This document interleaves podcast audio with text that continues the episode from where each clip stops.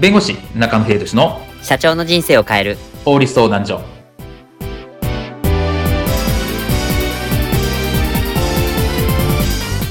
こんにちは弁護士の中野秀俊です。こんにちはアシスタントの堀内隆です。この番組は IT 専門の弁護士中野秀俊がこれはすぐに使える法律主に企業法務の知識を分かりやすくそしてちょっとコミカルにお伝えする番組です。よろしくお願いいたします。今回のテーマは弁護士が全部見た消費者庁によるアフィリエイト広告の報告書です消費者庁でアフィリエイト広告等に関する検討会が行われていることをご存知でしょうか？2022年2月時点で、まあ、2021年の6月から実に6回にわたって行われているこの検討会。まあ、昨今のアフィリエイト広告に対しての現状と今後の対応について対策が協議されています。まあ、今回はこの件についてお話を伺います。では、アフィリエイト広告についてこういったシーンはありませんでしょうか？よーし、もうすぐ半期決算だ。売り上げをさらに上げるぞ。うわ、ゴールデンウィークが終わった途端、めっちゃ張り切ってる。一番売れるのはやっぱり銀銀 Z と美容食品のツヤツヤアルファだからな。早速アフィリエイトも盛大に募集するぞ。これ高くん、早速動いてくれ。は、はい。一週間後。おお、いいね、いいね。なんすか、不気味っすよ、社長。いや、悪い悪い。アフィリの記事広告やバナーを見たけど、どれもこれもなかなかエグくていいんだよ。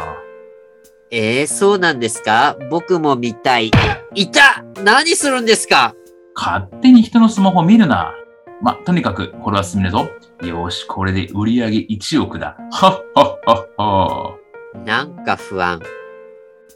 後日。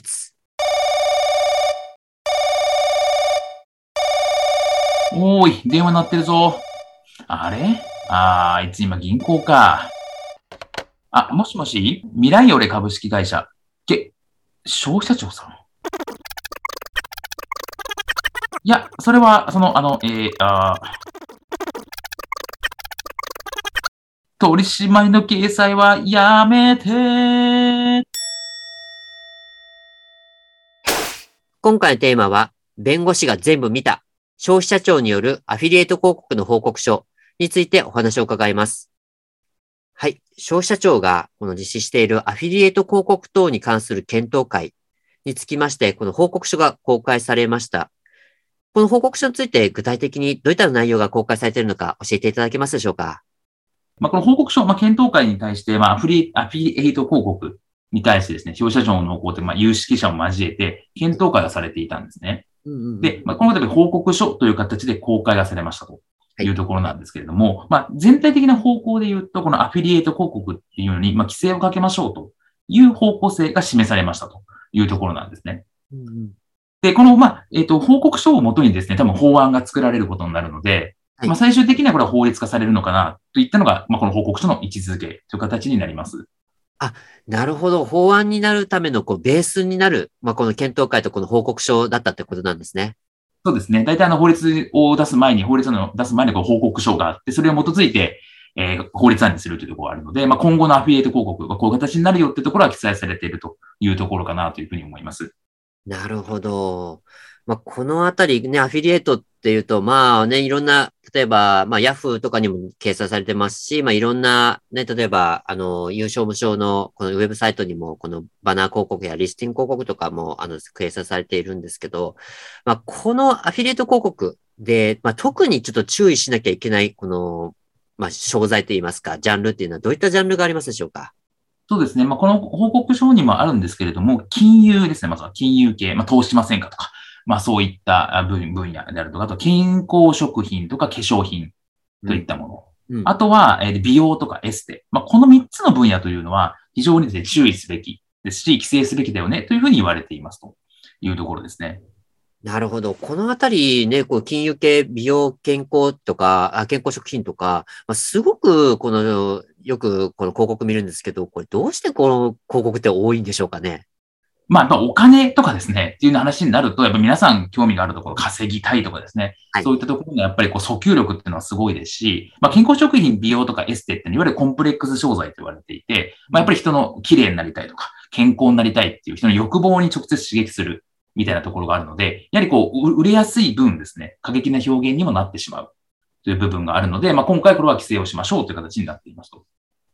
なるほど。やっぱりそこね、あの、お金が、まあ、動くっていうところが、まあ、あるっていうところが大きいですよね。そうですね。で、まあ、実際の、まあ、規制としてですね、やはり例えばその広告主とか、まあ、アフィリエイターとかっていうのもそうですし、まあ、あと ASP ですね。まあ、あの、アフィリエイサービスプロバイダーと言われている、まあ、その広告主とアフィリエイターを仲介するような、そういった立場にあるもの。はい、まあ、こういったものに対してもきちっと、まあ、景品表示法だったりとか、まあ、化粧品とか健康食品であれば薬機法っていうものについて、まあ、適用していきましょうということが言われていますというところなんですね。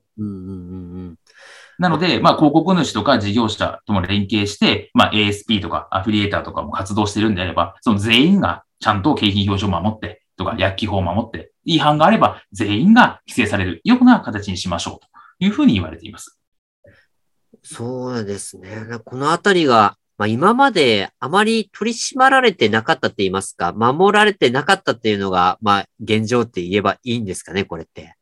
そうですね。まあ、そのアフィリエーターの方たちっていうのは別に誰、この自社のメディアとかをで、その商品のリンクを貼っているっていうところなので、はい、アフィリエーターさんたちのメディアに対してどこまで広告主だったり、ASP というのが責任持つんだっていうのは結構曖昧だったんですね。うん。なので、まあ、問題が起こっても、それは勝手にアフィリエイトがやったことだよとか、うち関係ないよっていうふうに、まあ、言ってしまった。それでも通用した部分があるんですけれども、まあ、今回はちゃんとそこで連動してるのであれば、広告主だったり ASP もちゃんと責任を負ってくださいね、というふうに、まあ、明示されたっていうのが大きいかなというふうに思います。なるほど。まあ、この、今回のね、この報告書をもとにまた法案が作られてという形になると思うんですけど、まあ、このアフィ、特にアフィリエーターさんとか、まあ、ASP さんとかは、まあ、これまでやってきたからいいだろうみたいなところが、まあ、通用しなくなる、まあ、未来が、まあ、近いうちにやってきそうですよね。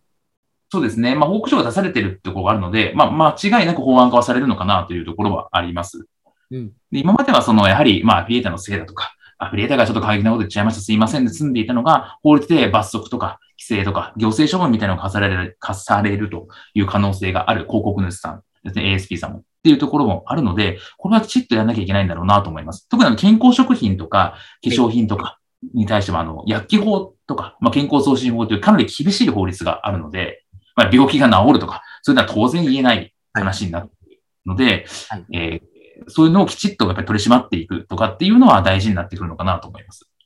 そうですね。まあ特に健康あたりとかはね、本当に、まあ、健康を害してしまうっていうちょっとリスクをね、鑑みることにもなってしまいますので、このあたりはね、しっかり本当にもう遵守してほしいっていうところはね、やっぱユーザーとしてのね、一ユーザーとしてのまあ願いでもありますし、まあこういったのがどんどんどんどん、あの、正しい方向に進んでもらえればなというふうに思いますね。そうですね。今回の弁護士中野秀俊の社長の人生を変える法律相談所はお役に立てていただけましたでしょうか？企業活動において気がつかないうちに違法になっていることやちょっとした法律の知識があれば一気に打開できるそんな法律のエッセンスをご紹介していきますのでこの番組をフォローいいねをお願いいたします。よろしくお願いいたします。ではまた次回をお楽しみに。ありがとうございました。ではまた